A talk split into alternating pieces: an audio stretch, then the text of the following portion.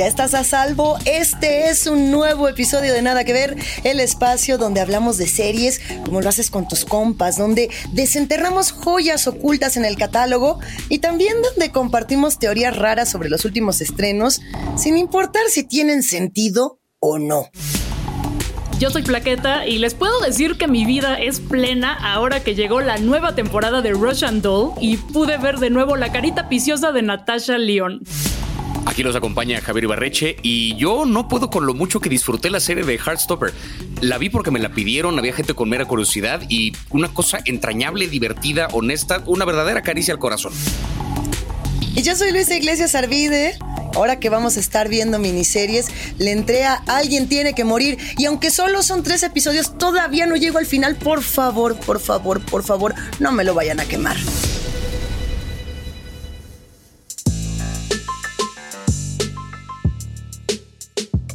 Bienvenidos, bienvenidas, bienvenides a este episodio en el que como que nos dieron ganas de maratonear, pero para no abrumarnos con series de 500 temporadas, decidimos mejor atascarnos con miniseries intrigantes. Las miniseries, o también llamadas series limitadas, nos ofrecen una historia que está encapsulada en pocos episodios. Ideal para los que, como yo, quieren que les inyecten televisión directamente en las venas. Entonces, cuando no tienes ganas de ver esa serie de ocho temporadas que te recomendó un amigo, pero tampoco quieres aventarte las tres horas de compromiso que implica una película, la miniserie es ese formato que está justo en medio que creo yo que es ideal para maratonear. La miniserie como tal surge de un concepto de la literatura donde teníamos en un inicio el cuento y teníamos la novela y la banda que decía, pues no sé qué hacer y no sé en qué punto me encuentro, tenía estas novelas novelas cortas que se llamaban novelas anfibias. De ahí surgieron estas series anfibias que más adelante se convirtieron en las famosísimas miniseries. Y hoy tenemos dos contenidos para comentarles que son grandísimos exponentes de este formato, gracias a que manejan muy, muy bien los giros y la intriga episodio a episodio. Estamos hablando de thrillers psicológicos que, mira, para chuparse los dedos. Pero a ver, vámonos por partes y qué les parece si comenzamos con esta que está generando buena polémica en el entorno político y en el entorno emocional. Estamos hablando de anatomía de un escándalo. Javi, ¿tú cómo la viste? Es una... Eh, la premisa de la serie quizá recuerda un poquito otras historias que ya hemos visto, ¿no? Estamos hablando de una, de una figura política importante que en este caso es el, el miembro del Parlamento James Whitehouse que es un político importante en Inglaterra, es conservador, tiene su familia, es además joven, atractivo, tiene, vaya, el mundo a sus pies por todos lados. Y de repente sale el escándalo de que el tipo eh, le puso el cuerno a su esposa con una de sus asistentes, que tuvo una relación secreta con su asistente durante unos meses, logra evadir ese escándalo muy rápidamente, pero un poco después de eso llega la noticia de que su asistente está acusándolo de que uno de los tantos encuentros que tuvieron no fue consensuado, luego entonces fue violación. Entonces vemos la historia de este ministro que tiene que atender un caso de violación en su contra, cómo afecta esto a su dinámica familiar, a su posición en el gobierno y por supuesto las posturas que toma la sociedad en torno a. De nuevo, la premisa es algo que ya suena familiar, pero lo que tiene a su favor la serie precisamente por el formato de miniserie, es que le da una conclusión pronta a la historia sin llegar a ramas que no vienen al caso. Es decir, sin, sin extenderse a otras facciones que de pronto ya como que la historia original se descompone. Atiende lo que tiene que atender, cierra lo que tiene que cerrar y la historia se acaba en seis episodios y ya está. Creo en ese sentido funciona. La verdad es que sí funciona. Y justo la razón por la que yo quería empezar con el tema de si venía de la literatura o no la, la miniserie o la novela corta, todo esto viene a cuento porque esta como tal anatomía de un escándalo está basada en la novela homónoma de Sora Vaughan. La verdad es que la novela, yo, ya tuve oportunidad de echarle un ojito porque además la pueden conseguir en plataformas digitales sin ninguna bronca. Está en todas las tiendas de libros digitales, lo pueden encontrar. Y no, no es una historia 100% verosímil, no es una historia real o basada en hechos reales, sino que lo que pasa es que Sara se fue a estudiar a Oxford y ella estuvo trabajando como reportera también en el Parlamento inglés, ¿no? Entonces toma muchas de estas experiencias para recuperarlas en algo que me parece un producto, o sea, a ver, Está chida, está chida. A mí se me antojó tener más carnita, pero porque yo quiero que hubiera tenido segunda, tercera, cuarta y quinta temporada. Ahí es donde entra el debate de miniseriar o no miniseriar. ¿Tú miniseriarías plaqueta?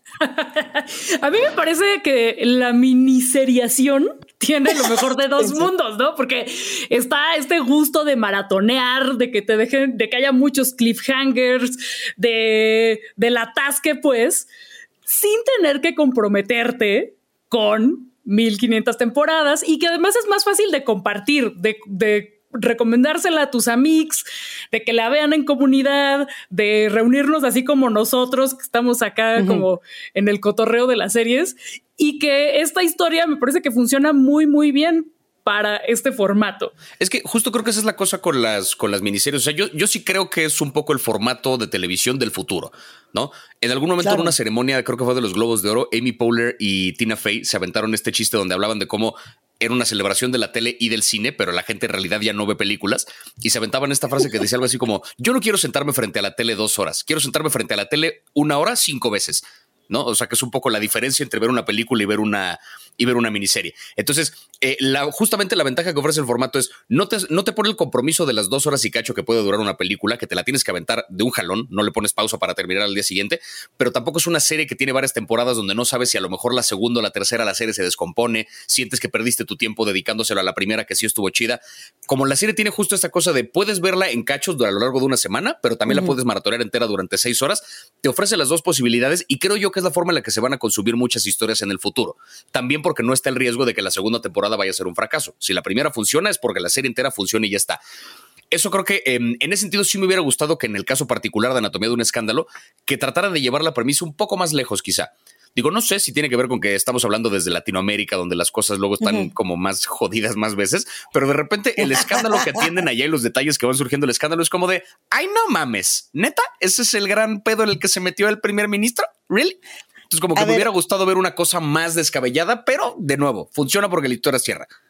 La abogada Kate Woodcroft plantea el dilema muy fácil y ella lo dice en una oración que para mí define los seis episodios. Dice, a ver, aquí vamos a discutir un caso muy sencillo. ¿Es violación o no es violación lo que ejecutó este personaje? Así de sencillo lo está planteando. ¿Es violación o James Whitehouse no entiende lo que es el, el consenso? Pero independientemente de si entiende lo que es sexo consensuado o no, es violación. O sea, bueno, o no, ¿no? Que, ahí entra el dilema. Uno puede cantinflear todo lo que quiera con esta serie. Les juro que no, va, no se van a desesperar, lo van a disfrutar mucho. Además, yo siento que tiene muchos guiños con la realidad. Ustedes díganme si no les parece raro que este personaje se apellide Whitehouse y que se trate de una infidelidad como la que para muchos fue todo un escándalo allá en los años 90 y 2000 con eh, los antiguos presidentes, cuando teníamos toda la historia de Mónica Lewinsky por ejemplo, ¿no? Yo, yo siento que tiene mucho que ver con ese escándalo presidencial, con un escándalo donde se revictimizó a las mujeres jóvenes, porque además hay que decir que la personaje que hace la denuncia contra este ministro es 20 años menor que él. Entonces, yo siento que por ahí hay como unos ecos Clinton, Lewinsky, que, que creo que estarían interesantes de analizar.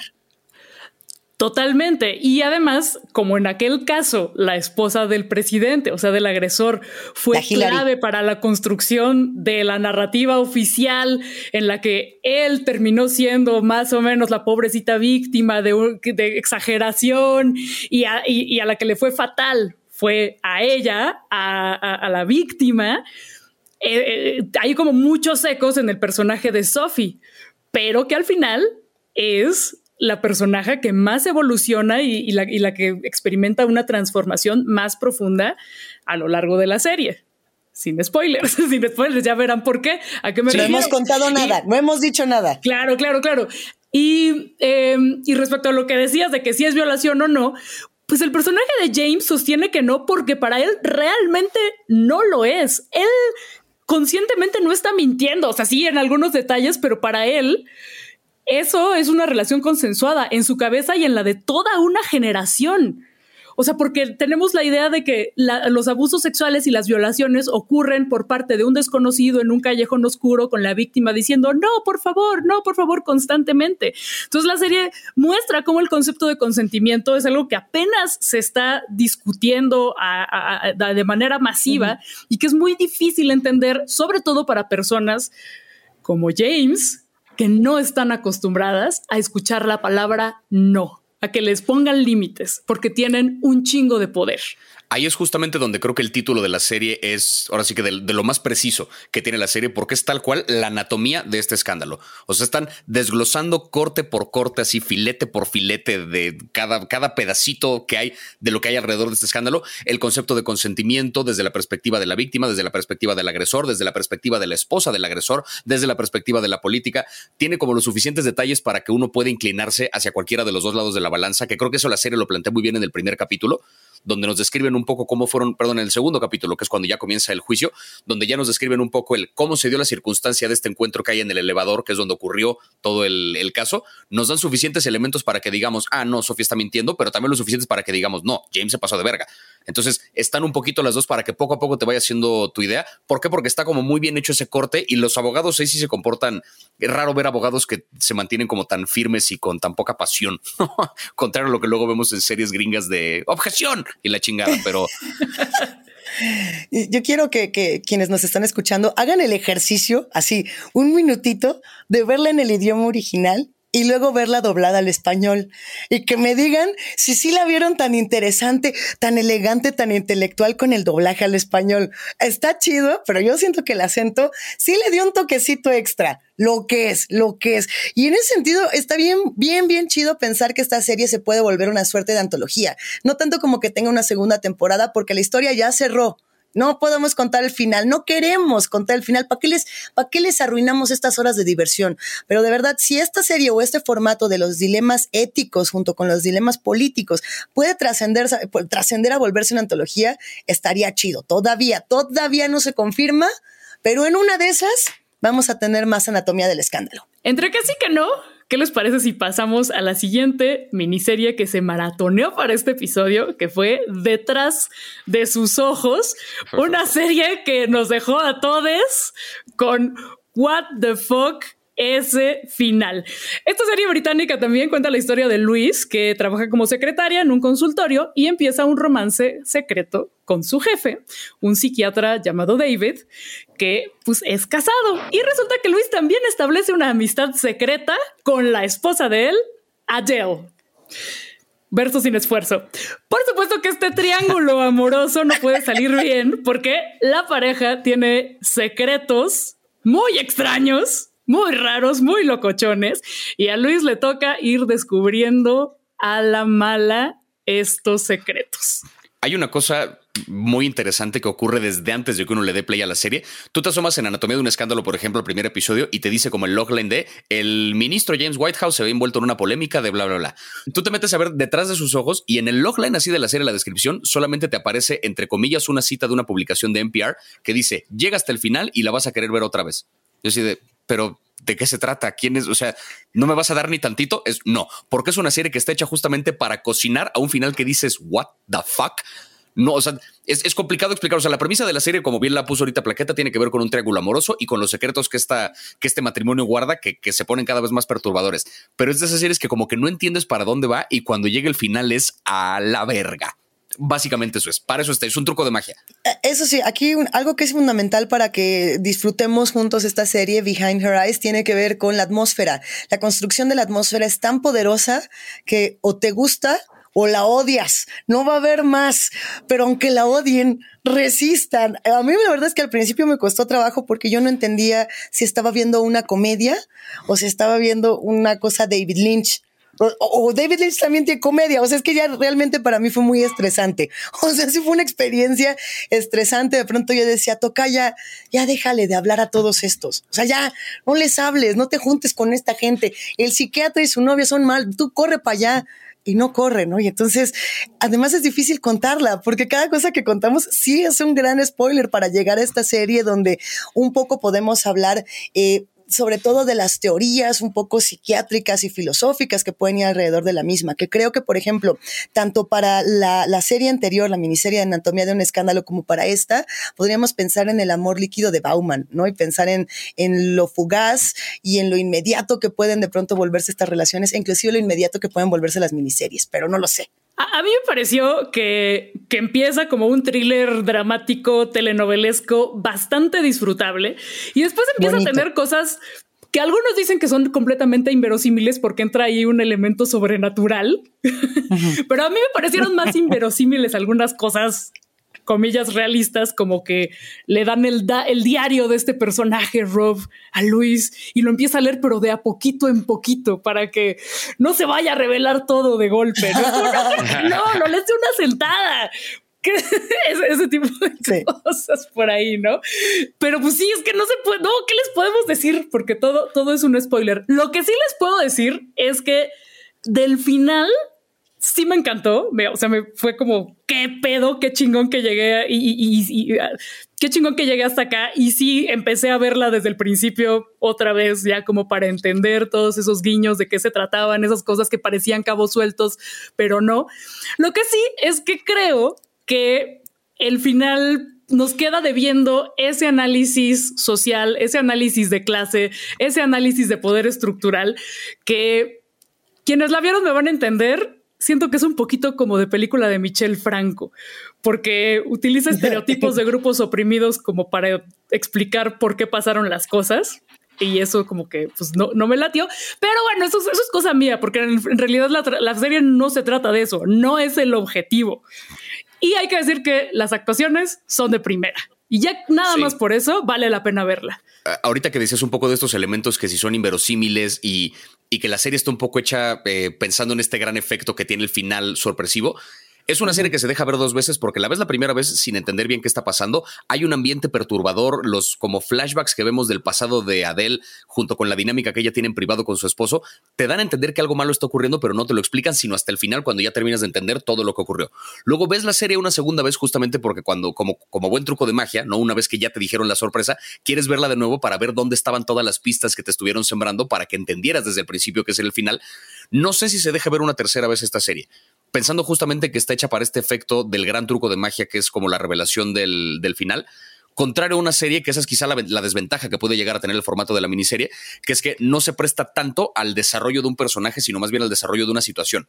Pueden ser situaciones muy fascinantes, como es el caso de esta, que tiene un gran, gran final y es una sorpresa muy interesante, pero no sé si se presta tanto al desarrollo de una cosa como, por ejemplo, Better Call Saul, ¿no? Donde vemos el desarrollo, la transformación de una persona a lo largo de un chingo de temporadas, un chingo de capítulos, donde no se trata tanto de lo que está pasando, se trata de cómo el personaje se está modificando. Hay miniseries que de pronto le apuestan a eso, pero como está limitado justamente el formato, lo dice desde el mismo nombre, no, no puede haber una evolución tan, tan compleja, entonces le apuestan más a las situaciones. Creo justamente entonces que para quienes buscan una situación divertida más que un desarrollo profundo de un personaje, el formato de la miniserie es ideal y este creo que es un claro ejemplo de una que funciona cabrón. Le apuesta al final y el final es una gran sorpresa que mira que ahí las opiniones se han dividido y eso me encanta, porque los que son fanáticos de la novela, como tal, la novela de Sarah Pinkborough, dicen, es que dejó por fuera todo el detalle de los personajes, es que no me está describiendo por completo a Luis, es que no me describió por completo a Adele, pero es que ahí son cuestiones de elecciones, ¿no? Porque, por ejemplo, en Anatomía de un Escándalo, que también es adaptación de novela, ahí deciden aplicar toda la parte de la emoción y la descripción un poco de lo que están sintiendo los personajes, por eso de pronto sentimos esta vibra de culebrón, ¿no? Y en esta, al contrario, lo que estamos viendo son hechos absolutamente irreverentes, pero por, por lo mismo irreverencia son absolutamente irresistibles, ¿no? Y creo que son dos maneras, dos elecciones de apuntar eh, este mismo formato de miniserie, que si les gustó la actuación de Luis, que es mi consentida, es esta mujer Simona Brown, ¿de dónde salió? Quiero que sea mi nueva mejor amiga por siempre. Ahora sí que véngase, toca ya, vámonos a cotorrear. Creo que estas dos miniseries nos muestran por qué nos fascinan los thrillers psicológicos. Porque siento que es como que al cerebro humano le gusta que lo pongan a trabajar pero que no se sienta como trabajo, que se sienta como un juego. Y que en esta onda de estar siempre adivinando e intentar adelantarte a lo que va a pasar, que pues si no le atinas, pues no hay consecuencias, no te pasa nada. Y que justo que se sienta como un truco de magia, aunque quizá en Behind Her Eyes se pasaron de mágicos. Y, y también el chiste es que se logra este punto exacto a la hora de que se solucionan las cosas, que sea completamente sorprendente e inesperado, pero que de alguna manera sea verosímil dentro de las reglas que establecieron las creadoras y creadores de este universo literario ficticio. Y creo que acá se logró. Y bueno, ya para cerrar, me quedé pensando justo en cómo estas dos series están abordando el tema del consentimiento, el tema de decir no en el momento en el que se nos pegue la gana, plaqueta, que es algo de pronto muy complicado en las narrativas de este tipo de series donde se abren estos debates y nos dejan muchas preguntas. Primero decir que en Behind Her Eyes no es tan directo ni tan explícito y si les decimos por qué es spoiler, pero para quienes ya la vieron o cuando la vean van a decir, ah, caray, híjole, no, ahí no hay nada de consentimiento, qué pedo. pero en el caso de Anatomy of Scandal sí que lo es. O sea, no es no, pero también un silencio incómodo es no. También aquí no o ahora no es no. También que la otra persona no está en condiciones de decir que no o dar una respuesta o eh, verbalizar el consentimiento es no. También el lenguaje corporal es importantísimo. Y también tomar en cuenta, y esto es un gran ejemplo en esta serie, que cuando hay un desequilibrio de poder, no es tan sencillo para la otra persona, para la persona que tiene menos poder, decir que no con todas sus dos letras. Que esa también es la otra parte, ¿no? Yo me quedaba pensando en, Behind Her Eyes y cómo también el tema de la salud mental está súper relacionado con el consentimiento y cómo cuando tenemos estas relaciones de poder y esto quizá trascendiendo a la serie, también es bien importante compartir información, generar conciencia. Muchas mujeres que se encuentran en eh, estancias psiquiátricas alrededor del mundo, por ejemplo, han denunciado el tema de las histerectomías no consensuadas, ¿no? De que de pronto eh, un día despiertan y, ah, ¿qué crees? Ya no tienes útero porque yo, doctor, lo decidí porque tú tienes un problema de salud mental. Eso tiene que ver con el consentimiento, el cómo yo hablo de mi cuerpo. Si decimos que es la frase tal cual que plantea Anatomía en un escándalo, aquí no, es no. Y no importa si de pronto dijiste, ay, bueno, aquí sí, y dos minutos después dijiste, aquí no, la respuesta va a seguir siendo no. Y creo que es un poco mañosa la serie en, el término de anatomía de un escándalo, en el sentido de que no hay debate, no fue no. O sea, si ganó el vato de todas maneras o si perdió el juicio, que es irrelevante, eh, el tema no se pone a discusión. O sea, me parece que hay que seguir impulsando estos temas y hay que seguir poniéndolos en las ficciones para que más morras podamos defender nuestros derechos. Así que a Mix, pásenle a todo mundo este episodio de Nada que Ver y estas dos series para seguir hablando y enterándonos y reflexionando acerca del consentimiento. Pues hasta aquí llegó este episodio y qué bueno porque yo me voy a ir a maratonear con permisa.